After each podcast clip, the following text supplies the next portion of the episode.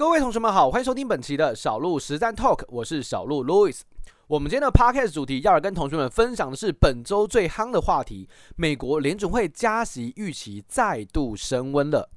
在本周四的凌晨两点钟的时候呢，美国公布了一个非常非常重要的数据，就是美国利率决议。我们都知道，在这两年来说，金融市场非常非常的关注在美国联总会的利率变化。尤其是在二零二二年，我们看到了美国疯狂的升息，从原本逼近百分之零的利率，一路升到了百分之五点二五这个水准，让市场上经历了大幅度的震荡。不论是股市，不论是汇市，基本上震荡幅度都非常非常的剧烈。我想所有的同学应该最有感的，其实还是在股市的部分。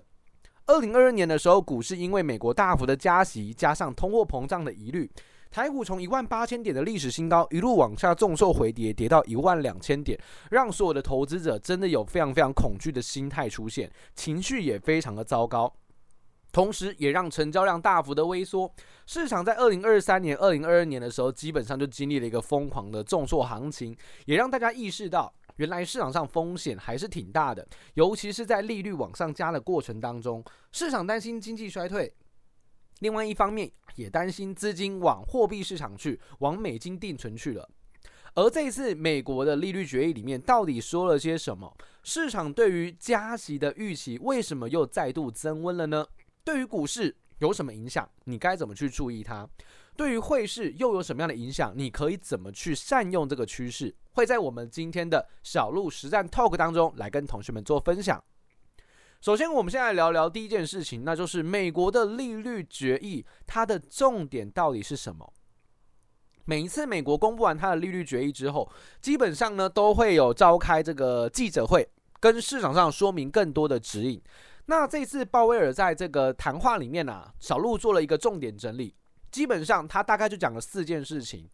第一件事情就是，美国联准会在这一次的利率决议当中，确认是保持在上一期的利率水准，也就是五点二五个 percent 到五点五个 percent。这个数字可能你没有在关注利率的话，你可能没有什么概念哦。简单来说，它就是二十二年以来的高点，比两千零八年金融海啸当时之前还要来得更高。所以现在的利率是相当相当高水准的。那利率高水准这件事情，其实市场早就已经知道。问题是，大家在担心的点是，你未来还会不会加息，以及你到底会维持高利率多久的时间？你降息的路径是什么？在这一次的 Fed 联准会里面，他公布了一些小小的指引，例如说，联准会的官员们几乎都预测，今年可能还要再加息一次，也就是利率可能还要再上升一码，同时明年可能降息的次数是降低的。在这个消息面还没有公布之前呢、市场原先预计是要降息四码，在明年的时候，而这个数据是根据 CME 的 Fed Watch Tool，也就是这个芝加哥商品交易所的数据所得到的结论。可是这一次不一样，他跟你说，我现在除了要维持这个利率之外，我未来还真的有可能升，还有可能再加息一码，而且我明年降息的幅度更小了，这让市场会担心说，诶。那不就代表着你的利率会有更长的一段时间维持在高利率吗？所以高利率的环境又让市场上开始回想到二零二二年那个疯狂加息的年代。所以股市不论是美股、台股，在最近这几个交易日，基本上可以说是喋喋不休的，行情表现是相对的疲弱，就是因为美国再度表现它的一个鹰派谈话。第二，那么未来的利率预测是什么呢？今年虽然预估会再加息一次。利率会达到五点六个百分点，可是明年预计也会降息两次，利率会降到五点一个百分点。同时，在二零二五的时候，市场预计啊，应该说联准会预计，它整体的利率会来到三点九个百分点。在二零二六年的时候，市场也预期说，它的利率预估会来到二点九个百分点。你有听出什么样的端倪吗？从今年可能来到最高五点六，到明年降到五点一，到后年降到三点九，到大后年降到二点九，你就会发现一件事情：利率这里不就是到达顶部了吗？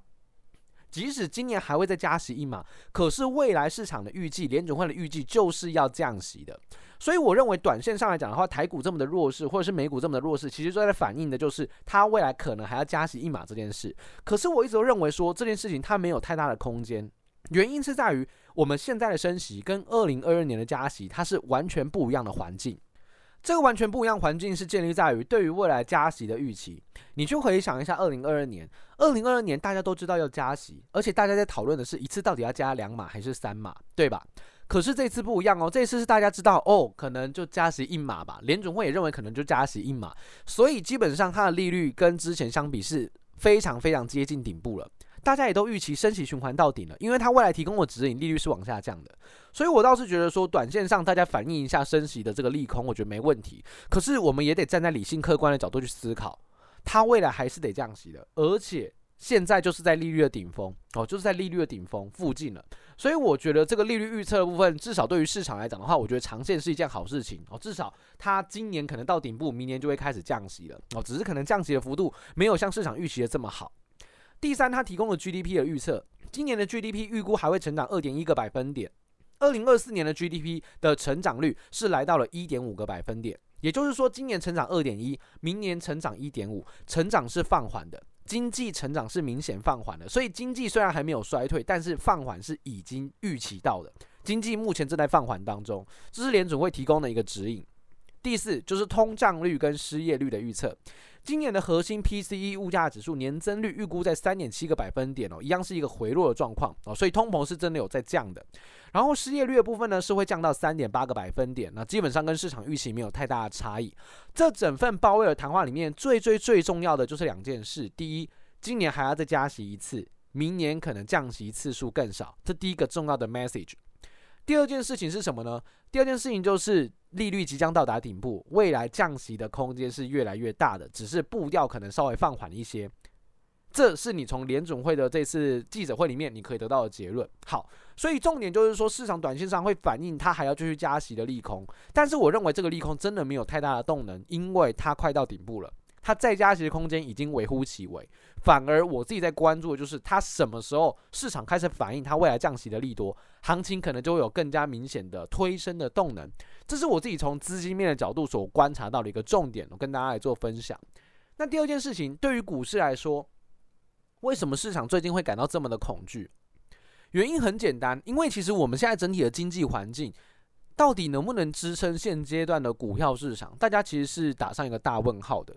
我常常会去回想一件事情哦，同学们应该知道，我们目前的景气对策灯号是在蓝灯。我们是在十五分的蓝灯，也就是说，我们的经济其实不是说很好的。像你现在打开新闻媒体，你都可以看到很多人在讨论什么制造业的无薪假啊、裁员等等的，这件事情还是没有太大的改变。所以经济状况现况相当糟的这个呃逻辑之下，这时候你再回想一下通货膨胀，通货膨胀有没有降温？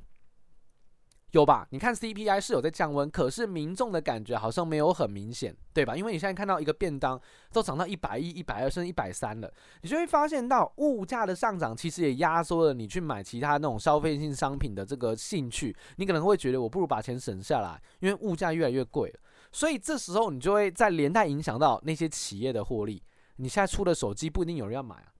你现在出的。iPhone 平板，然后或者是笔电都不一定有人要买，因为物价太高了。即使它的年增率往下降，那只是代表物价涨比较慢，不是代表物价没涨。这时候呢，你再跟我说，诶，利率我还要调高哦，我利率还在调高，不就对于股市，对于那些经营企业的人来讲，又造成更进一步的压力吗？我在销售端状况都不是很好了，你还告诉我，我今天的资金成本变高了。那不就是一个恶性螺旋吗？所以为什么市场会这么的恐慌？因为原本预期通膨降温会让联准会不要再升息，可是联准会这一次竟然非常的意外，很强硬的跟市场表达一个概念，它还要再加息，那当然会恐惧啊，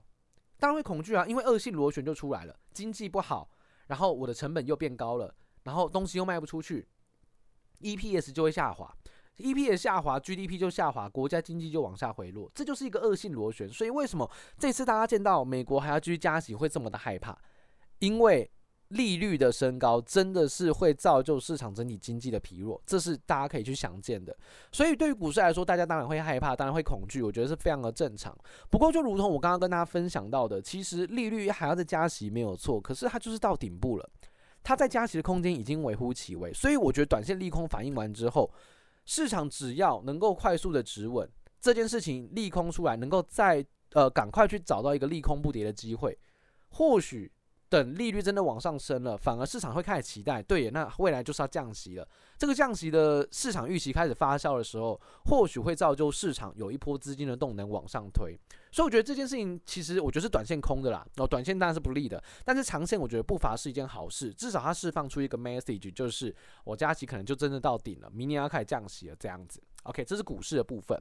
那第三点就是，那对于外汇市场呢，像每一天我都在我们的呃小鹿台股实战的 APP 里面的免费文章，一直跟大家谈到台币的问题。你要观察一个国家的资金流向，最有效率的做法，其实就是去看它的汇率。汇率基本上就表达了资金到底是在流入这个国家，还流出这个国家。比如说台币，台币最近贬到三十二，哦，已经贬到三十二这个关卡之上，显然资金是在大幅度汇出的。而这个大幅度汇出，除了基于对于台湾的经济的不信任度以外，再来就是因为美元指数的强劲升值，也造就了台币的贬值。那美金强劲的升值，其实也把全球的汇市进行了一个大洗牌，因为很多的资金就会开始去思考：诶，美国还要加息，它维持高利率还要一段时间内，那我是不是可以去做个六个月期的美元定存？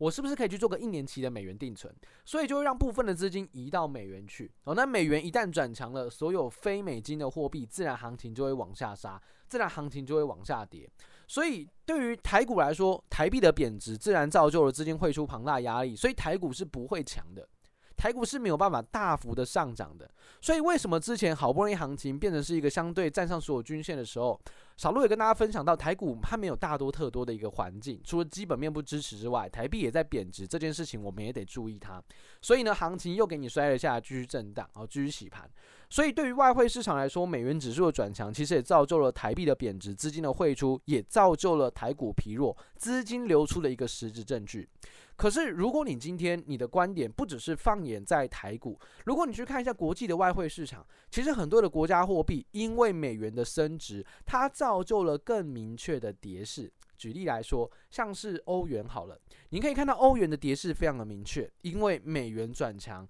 欧元转弱。欧元的基本面又不好，行情就会有更加明确的方向性出来。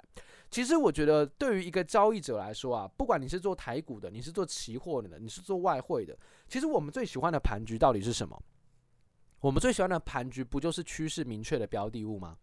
你只要是趋势明确的，操作起来都会非常的轻松简单，得心应手，同时拥有更好的获利空间。没有错，所以我觉得在台股震荡剧烈、行情相当不明朗的状况之下，我其实还蛮推荐大家，大家不一定要只能去看台北股市，你其实还有其他的商品可以去看，例如像黄金啊、像外汇啊、像期货等等、农产品等等，其实有一些标的物趋势强劲，反而是现阶段你适合去深度了解。找到新的投资机会的管道，同时在台北股市的部分，也请大家保留着一定的警戒心，因为行情随时有机会止稳再度转强，到时候一定也要赶赶快的回归到台北股市来，继续跟上这一波长期上涨的列车。